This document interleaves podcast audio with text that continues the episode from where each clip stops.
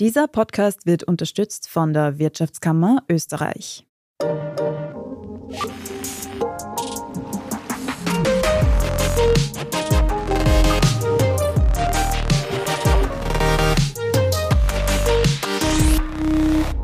Herzlich willkommen zu einer neuen Folge von Lohnt sich das, dem Standard-Podcast über Geld. Ich freue mich, dass ihr heute wieder mit dabei seid. Bei uns dreht sich heute alles um einen Lebensabschnitt, mit dem sich viele HörerInnen wahrscheinlich noch nicht so viel auseinandergesetzt haben. Die Pension. Wir widmen uns den Fragen, warum man sich schon früh mit Altersvorsorge beschäftigen sollte, wie das Pensionssystem in Österreich eigentlich funktioniert und was man selbst machen kann, um im Alter gut versorgt zu sein. Dafür ist Lena Guggenberger bei uns zu Gast. Sie ist Mitglied des Führungsteams von Three Coins, ein Sozialunternehmen, das sich für mehr Finanzbildung in der Gesellschaft einsetzt. Und noch ein wichtiger Hinweis, bevor wir starten. Wenn ihr auch unsere künftigen Folgen nicht verpassen wollt, abonniert lohnt sich das auf Apple Podcasts, Spotify oder überall dort, wo es Podcasts gibt. Hallo Lena, schön, dass du bei uns im Studio bist. Danke für die Einladung. Bei uns geht es heute um das Thema Altersvorsorge. Viele junge Menschen hören heutzutage ja, ihr kriegt sicher keine Pension mehr. Stimmt das überhaupt? Ja, die erste Frage, die ich mir da stelle, ist, woher kommt das überhaupt? Warum denken sich junge Menschen, da ist nichts mehr für mich drin? Und wenn man sich da einen Moment Gedanken drüber macht, dann ist auch durchaus verständlich. Also man hört eben, wir stolpern momentan von einer Krise in die nächste. Und die werden mit Milliarden Maßnahmen irgendwie abgefedert dann sinkt das Vertrauen in den Staat und in den Sozialstaat vor allem momentan kontinuierlich. Das ist auch ein Faktor. Und gleichzeitig sehen wir, dass unsere Großelterngeneration eigentlich noch recht großzügige Pensionen kriegt, beziehungsweise hört man dann auch von Pensionserhöhungen etc. Das heißt, ich verstehe das gut, dass da der Gedanke kommt, für uns bleibt da einfach nichts mehr übrig. Gibt es da auch Zahlen dazu? Also wie viel, wenn ich jetzt so zwischen 25 und 35 bin, mit wie viel kann ich denn circa rechnen, prozentual vielleicht? Das ist relativ individuell, weil es natürlich von der Erwerbstätigkeit, von den Gehältern, von dem Pensionsantrittsalter abhängt. Was meiner Meinung nach aber schon so ist, ist, dass aktuell schon die Durchschnittspension, also über die Gesamtbevölkerung hinweg, ist netto bei 1200 Euro. Also da sieht man, dass das heute schon eigentlich, wenn man sich überlegt, kann ich davon ein gutes Leben führen? Da kommen ja eventuell auch noch Pflegekosten oder zusätzliche Kosten dazu, die ich als junger Mensch nicht habe. Da ist wirklich schon die Frage, kann das reichen? Und aus meiner Sicht wird das auch sich in Zukunft so entwickeln, dass die Pensionen, also die gute Nachricht ist, es wird nicht keine Pensionen geben. Es ist auch rechtlich verankert, dass Pensionen ausbezahlt werden und Österreich ist nach wie vor Sozialstaat. Also es wird Pensionen geben. Die Frage ist einfach, ob diese Pensionen für ein gutes Leben reichen werden.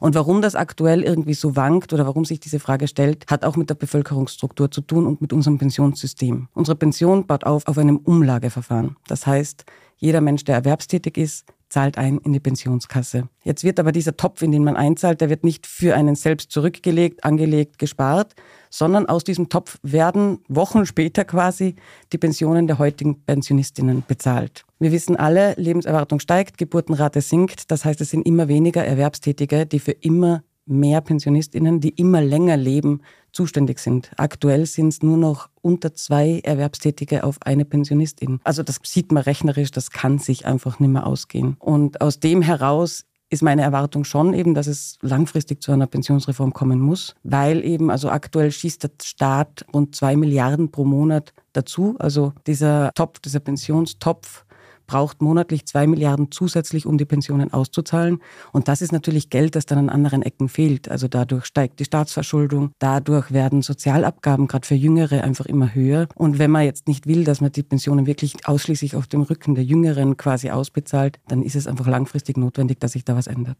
1200 Euro, das ist wenig. Das ist weniger als die Armutsgefährdungsgrenze in Österreich. Da fragt man sich natürlich schon, wie soll ich damit auskommen. Das ist aber auch die gesetzliche Pension. Was gibt es denn sonst noch für Pensionsarten in Österreich?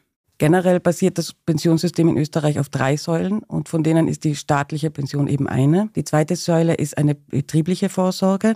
Das heißt, jeder Betrieb in Österreich kann aber nicht verpflichtend. Also er kann freiwillig für die eigenen MitarbeiterInnen vorsorgen. Und die dritte Säule ist eben die persönliche, also die persönliche private Vorsorge. Das ist da, wo ich jetzt als Individuum, als einzelner Mensch am schnellsten und am ehesten was tun kann. Mhm. Das heißt, mit 65 ist jetzt das gesetzliche Pensionsantrittsalter, das stimmt? Für Männer. Für Männer, für Frauen ist es 60? Aktuell noch 60, wobei es schrittweise angehoben wird für Frauen, die nach 1963 geboren sind. Mhm. Dann habe ich auf jeden Fall mal Anspruch auf die gesetzliche Pension. Was gibt es da für Voraussetzungen? In jedem Fall muss ich eine Zeit lang vorher gearbeitet haben. Genau, also man muss eben das Mindestpensionsalter erreicht haben und zusätzlich ist die Voraussetzung, 15 Jahre Versicherungs-, Mindestversicherungsdauer zu haben. Von diesen 15 Jahren müssen sieben Jahre dezidiert aus der Erwerbstätigkeit kommen. Das heißt, sieben Jahre muss ich gearbeitet haben und mit meinem Einkommen in diese Pensionskasse eingezahlt haben. Und der Rest kann sich zusammensetzen auch aus Arbeitslosenzeiten, aus Kinderbetreuungszeiten, aus Pflege von Angehörigen. Also den Rest kann man auch mit anderen Verhältnissen und mit anderen Konstellationen finanzieren. Und Erwerbstätigkeit heißt da nicht unbedingt Vollzeit, aber Vollzeit erhöht meine Pension, oder? Genau, es ist so, dass, also was vielleicht wichtig zu wissen ist, mit einer geringfügigen Anstellung zahle ich nicht ins Pensionssystem ein und da sammle ich auch keine Versicherungszeiten. Bei Teilzeit zahle ich natürlich schon ein ins Pensionssystem, aber natürlich geringere Beiträge wegen eines geringeren Gehalts. Und die Daumenregel hier ist, dass ein Jahr Teilzeit mich ungefähr ein Prozent meiner Pension kostet. Also das klingt jetzt, ein Prozent ist verkraftbar, aber wenn man sich denkt, zum Beispiel eben Kinderbetreuungszeiten, das endet sie ja normalerweise nicht nach einem Jahr und da kann es leicht passieren, dass man 10, 15 Jahre in Teilzeit arbeitet und da fehlt dann doch ein großes Stück der Pension. Jetzt haben wir über die gesetzliche Pension gesprochen. Du hast die betriebliche auch noch angesprochen, das, was man privat machen kann. Was ist denn die betriebliche? Ich glaube, das wissen auch gar nicht so viele Menschen, dass es die gibt. Da gibt es auch ganz unterschiedliche Modelle. Da jetzt in die Tiefe zu gehen, glaube ich, wäre zu weit gegriffen. Aber im Prinzip haben Betriebe steuerbegünstigte Möglichkeit für ihre MitarbeiterInnen vorzusorgen. Und da ist sicher mal ein erster Schritt, dass man zum Beispiel zum Arbeitgeber mal geht und den danach fragt, ob es diese Möglichkeiten gibt, beziehungsweise ob das initiiert werden kann. Ist definitiv ein Punkt, der von jungen ArbeitnehmerInnen gerade inzwischen schon öfter auch nachgefragt wird. Das heißt, das würde ich dann zusätzlich bekommen zu der gesetzlichen genau, Pension. Das toppt das im Prinzip auf, also es erhöht das. Und was kann ich jetzt persönlich tun? Es gibt ja noch die dritte Säule, als gesagt, die persönliche Vorsorge. Was heißt das? Was stehen mir da für Möglichkeiten offen? Also wenn wir jetzt zu der persönlichen Vorsorge kommen, da ist, glaube ich, der erste Schritt, sich dazu zu motivieren, das wirklich in Angriff zu nehmen. Für viele Menschen ist die Pension noch relativ weit weg. Es ist ein Thema, mit dem man sich nicht wahnsinnig gern auseinandersetzt. Es ist auch so, dass wir Menschen psychologisch einen, das nennt sich Present Bias haben. Das heißt, wir kümmern uns viel lieber um das gegenwärtige Ich als um das zukünftige Ich. Da gibt es auch Studien, wenn ich jemanden anbiete, heute 5 Euro zu bekommen und in vier Wochen 20 Euro, die Mehrheit der Menschen nimmt dann die 5 Euro im Heute. Und um diese Motivation mal zu kriegen, hilft es auf jeden Fall, sich mal hinzusetzen in Ruhe, mit einer Tasse Tee, mit einer Tasse Kaffee sich vorzustellen, wie schaut mein Leben aus, wenn ich 70 bin? Wo wohne ich da? Mit wem wohne ich eventuell? Was habe ich für Hobbys? Welche Pflegeleistungen oder Unterstützungsangebote will oder muss ich eventuell in Anspruch nehmen? Und was bedeutet das? Also einfach ein relativ klares Bild von sich selber zu bekommen.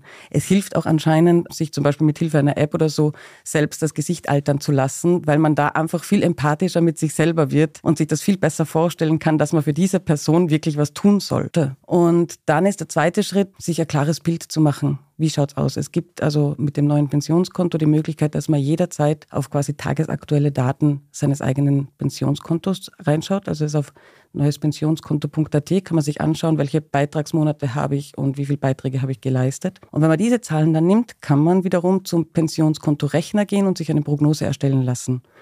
Und der rechnet dann aus, also natürlich mit gewissen Schwankungen, weil ob eine Pensionsreform zum Beispiel kommt oder nicht, weiß dieser Rechner auch nicht. Aber der rechnet sich zumindest mal Pi mal Daumen eine Summe aus, mit der ich rechnen kann. Und das macht meistens dann doch so einen gewissen Sinn für Dringlichkeit, weil man meistens dann sieht, hoppla, das wird knapp. Und dann ist die dritte Möglichkeit, die auch noch, also ich fange bei den niederschwelligen Dingen an, weil es einfach schön ist, wenn es einfach geht. Was noch einfach ist, ist relativ, ist sich ein Bild zu machen oder die Gewohnheit zu entwickeln, zu sparen dass man sich einfach anschaut, wo sind meine Ausgaben, was sind meine Einnahmen, kann ich eventuell wo was einsparen, habe ich sowieso am Ende des Monats irgendwas übrig. Und da wirklich die Gewohnheit sich zu entwickeln, dass man monatlich, am besten am Monatsanfang, sich noch besser mit einem Dauerauftrag, immer eine gewisse Summe mal, eben wenn man noch nicht weiß, was man tun soll, auf ein Sparkonto zum Beispiel überweist. Dass man einfach so diese Gewohnheit entwickelt, einen Teil meines Einkommens lege ich zur Seite. Für was auch immer dann ich damit mache. Weiter eben niederschwellig ist, Arbeitgeber zu fragen, Arbeitgeberin zu fragen, gibt es was Betriebliches,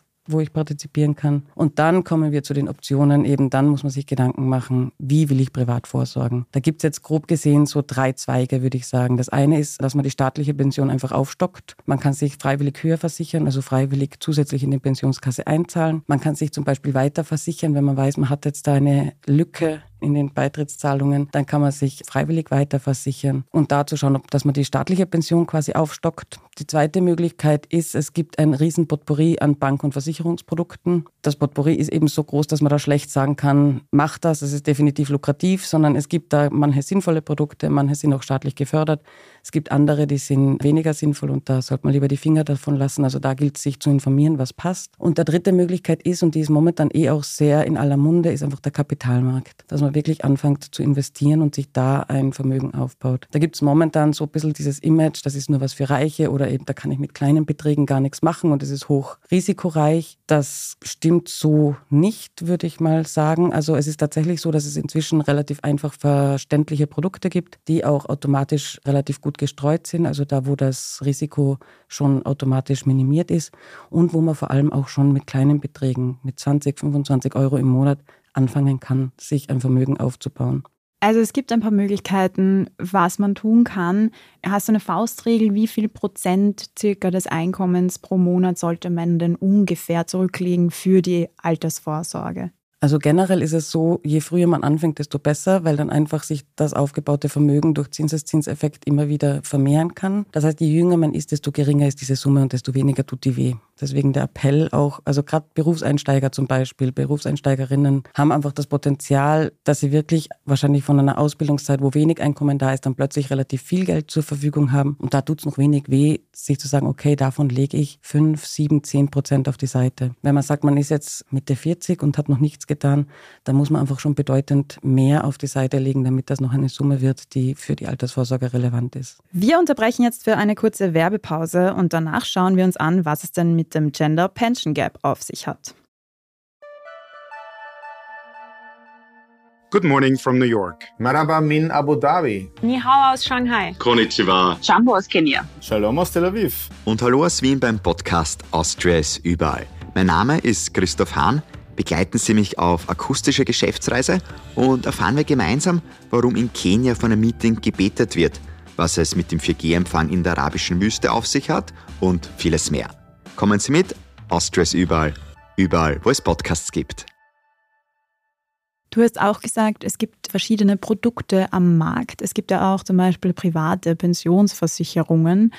Ich könnte aber auch einfach mehr in die gesetzliche Pensionskasse einzahlen. Was macht denn Sinn und wo muss ich aufpassen bei privaten Pensionsversicherungen? Da muss ich ehrlich sagen, das kann ich so auf die Schnelle nicht beantworten, weil ich auch keine Anlageberaterin bin. Und vor allem ist es einfach sehr von der eigenen Persönlichkeit, von der finanziellen Lage, von den Aussichten abhängig. Ob ich zum Beispiel eine sehr risikoscheue Person bin, dann ist der Kapitalmarkt wahrscheinlich nichts, weil wenn ich dann die Nächte nicht mehr schlafen kann, dann macht das auch keinen Sinn. Also da ist es wirklich für sich selber gut zu reflektieren, nachzudenken, wer bin ich eigentlich und wo sehe ich mich gut drüber. Anlageberatung kannst du natürlich nicht machen. Wird Sinn machen, sich irgendwo eine Beratung einzuholen? Gibt es da vielleicht auch Stellen, wo ich sehr niederschwellig Beratung kriege? Also es gibt natürlich die offiziellen Stellen, die BVA, die Sozialversicherung, AMS, AK, die bieten alle Beratungen zu dem Thema an, weil Pensionen auch vor allem für Frauen ein Thema sind, weil da die Pensionen noch geringer sind. Also nur kurzer Exkurs. Wenn uns der Gender Pay Gap von 20 Prozent schon schockiert, der Pension Gap liegt aktuell bei 40 Prozent. Also Frauen bekommen eigentlich nur knapp über die Hälfte der Pension von Männern. Deswegen eben ganz dringend für Frauen auch diese Vorsorge zu treffen und sich damit zu beschäftigen. Und da gibt es zum Beispiel Frauenberatungsstellen, die teilweise eben auch finanzielle Beratung anbieten. Beim Thema Gender Pension Gap spielt ja auch das Thema Altersarmut eine Rolle. Frauen kriegen ja eine signifikant niedrigere Pension als Männer. Wie groß ist denn das Risiko für Frauen, armutsgefährdet zu sein? Wie schaut das in Österreich aus? Also generell ist Armutsgefährdung momentan ein hochaktuelles Thema. Aktuell sind 1,5 Millionen Haushalte in Österreich wirklich armuts- und ausgrenzungsgefährdet. Das sind circa 17 Prozent der Bevölkerung. Und wenn man das weiterdenkt, ist relativ klar, dass ein Teil davon auch in Altersarmut landen wird. Aktuell sind insgesamt in der Bevölkerung 230.000 Menschen über 65 leben in Armut. Das sind ungefähr 15 Prozent in dieser Altersgruppe. Und zwei Drittel davon sind Frauen. Also das betrifft Frauen doppelt so häufig wie Männer. Da ist einfach wirklich, da merkt man die Dringlichkeit, wie wichtig das ist, da frühzeitig was dagegen zu tun. Das sind erschreckend hohe Zahlen. Was gibt es da für Ursachen dafür? Man sagt immer wieder die Teilzeit, die Kinderbetreuung. Ist es wirklich das? Ja, also die Teilzeitfalle steht da natürlich ganz weit oben auf der Liste. Ich habe es eben vorher schon erwähnt, diese 1% pro Jahr, die von der Pension einfach abgezogen werden. Aber es ist nicht die Teilzeitfalle allein. Es hat natürlich auch damit zu tun, dass Frauen generell am Arbeitsmarkt benachteiligt sind. Das heißt, sie haben generell, sie arbeiten in Branchen, die tendenziell geringere Löhne zahlen. Der Anteil von Frauen in Führungspositionen ist extrem gering. Das heißt, das hängt dann auch mit niedrigeren Gehältern zusammen. Erwerbslücken, also eben, wenn man wirklich, es wird im Pensionssystem vier Jahre Kindererziehungszeit zum Beispiel werden angerechnet. Wenn ich jetzt länger als diese vier Jahre nicht erwerbstätig bin, dann ist das eine Lücke in meiner Pensionseinzahlung, die mich eben auch Geld kostet dann final. Also es hat sehr vielschichtige Gründe. Prekäre Arbeitsverhältnisse sind zum Beispiel auch eine. Oder wenn man die andere Seite ansieht, eben die hohen Kosten im Alter, dass das Pflegegeld teilweise die Ausgaben nicht deckt, die man tatsächlich hat. Die Situation ist also für Frauen besonders brisant. Ich glaube, was junge Menschen auch oft betrifft, ist im Ausland arbeiten. Wie schaut es denn da aus? Wie schaut denn meine Pension aus, wenn ich ein paar Jahre in einem anderen Land arbeite? Worauf muss ich Acht geben? Also das ist tatsächlich so, dass da jedes Land auch wieder unterschiedliche Regelungen hat. Das, darauf sollte man tatsächlich gut achten, bevor man ein Arbeitsverhältnis im Ausland annimmt. Es gibt zum Beispiel Länder, da muss man eine Mindestanzahl an Jahren, also Hausnummer zehn Jahre ins Pensionssystem einzahlen, bevor man überhaupt berechtigt ist, diese Pension dann ausbezahlt zu bekommen. Das ist von Land zu Land verschieden. Was es aber gut wäre, im Blick zu behalten, es gibt jetzt relativ neu ein paneuropäisches Pensionsprodukt, also kurz PEP. Das wurde schon verabschiedet und das soll jetzt ausgerollt werden und das soll eben erleichtern, dass die Pensionsregelungen in der EU zumindest mal einfacher zu handhaben sind. Kann ich denn in der Pension auch einfach weiterarbeiten? Ja, also die kurze Antwort darauf ist ja. Tatsächlich ist es so, es ist ein Pensionsantrittsmindestalter. Man kann entweder tatsächlich die Pension gar nicht antreten und weiterarbeiten. Dann kriegt man sogar eben einen Zuschuss von, ich glaube, vier Prozent, um eben das zu belohnen quasi. Ich kann aber auch ganz normal in Alterspension gehen und daneben erwerbstätig sein ohne Zuverdienstgrenze. Das gilt allerdings nicht, das muss man beachten, für spezifische Pensionsregelungen wie zum Beispiel die Hacklerregelung oder die Schwerstarbeiterregelung. Also bei der normalen Alterspension kann ich ohne Grenze dazu verdienen. Wenn ich jetzt draufkomme, meine Pension ist sehr niedrig. Es gibt auch sogenannte Ausgleichszahlungen. Genau, das ist auch ein bisschen ein Mythos, dass es in Österreich eine Mindestpension gibt. Die gibt es nämlich nicht. Aber es gibt eine Ausgleichszahlung, die bis zu einem gewissen Wert dann die Pension ausgleicht. Dieser Wert liegt allerdings bei 1030 Euro aktuell. Das heißt, wenn ich eine staatliche Pension von unter 1030 Euro habe, wird mir die Differenz durch diese Ausgleichszulage finanziert. Was muss ich denn beachten, wenn ich in einer Partnerschaft bin und an die Pension denke? Also ganz wichtig, was glaube ich vielen Menschen nicht bewusst ist, ist der Unterschied zwischen eben in einer Ehe zu leben oder offiziell verpartnert zu sein oder eben nur unter Anführungszeichen in einer Lebensgemeinschaft zu leben, weil das einfach bedeutet, dass wenn man nicht verheiratet oder verpartnert ist, kein Recht auf Hinterbliebenenpension hat. Das heißt, sollte der Partner, die Partnerin früher sterben, hat man da kein Anrecht auf eine Pension. Und da muss man dann also entweder heiratet man oder verpartnet sich oder man sorgt anders vor und hat eine Lebensversicherung, die zum Beispiel auf den Partner, die Partnerin läuft. Das ist so ein Aspekt. Und ein zweiter wichtiger Aspekt, vor allem wenn Kinder im Spiel sind, ist das Pensionssplitting, das momentan noch nicht sehr gut in Anspruch genommen wird. Und zwar heißt das, dass also wenn es Kinder gibt in einer Partnerschaft, da muss man nicht verheiratet sein tatsächlich. Und dann kann kann ein Partner, eine Partnerin dem Gegenüber, also der vielleicht eben mehr in der Kindererziehung die Arbeit, die unbezahlte Arbeit leistet und bei der Erwerbsarbeit zurückschraubt, einen Teil der Pensionsbeiträge überschreiben. Das heißt, da kann man bis zu 50 Prozent seiner eigenen Pensionseinzahlungen an den Partner, die Partnerin übergeben. Das ist ein total wichtiger Punkt, dass man das einfach mal diskutiert, weil eben, wie vorher schon erwähnt, diese Teilzeitfalle eine recht große Rolle spielt. Und dadurch kann man das ein bisschen ausgleichen. Was momentan ein sehr lustiger Fakt ist, ist, dass es eben sehr wenig in Anspruch genommen wird. Zwischen 2010 und 2018, glaube ich, waren es rund 1300 Anträge und die waren mehrheitlich zugunsten von Männern. Ich erkenne ein Muster. Danke, Lena, für den Einblick in das Thema Altersvorsorge. Kannst du für unsere HörerInnen vielleicht nochmal zusammenfassen, was sind die drei wichtigsten Punkte, wenn ich mich um meine Altersvorsorge kümmern möchte? Also der erste Punkt ist definitiv einfach anzufangen, auch wenn es nur kleine Beträge sind, sich bewusst zu sein, ich werde alt werden, ich werde Geld brauchen und sich einfach da dieses Bewusstsein zu fassen, ich fange mal an. Der zweite Punkt ist einfach, sich zu informieren, sich einfach mal eben zusammen anzuschauen, wie schaut meine Situation eigentlich aus, sich zum Beispiel die Pensionslücke auszurechnen, Pi mal Daumen, was fehlt mir von dem Anspruch, den ich tendenziell haben werde, auf ein gutes Leben, um einfach eine Idee zu kriegen, wie viel brauche ich da an Budget. Und eben der dritte Rat ist einfach, je früher man anfängt, desto weniger tut's weh. Früh anfangen, früh visualisieren, wie man die Pension auch gerne hätte oder wie man dann im Alter aussieht. Danke für das Gespräch, Lina. Herzlichen Dank für die Einladung. Wenn euch diese Folge gefallen hat, dann abonniert lohnt sich das bei Apple Podcasts, Spotify oder überall dort, wo es Podcasts gibt. Fragen und Feedback könnt ihr uns an podcasts.derstandard.at schicken. Danke euch fürs Zuhören und bis zum nächsten Mal.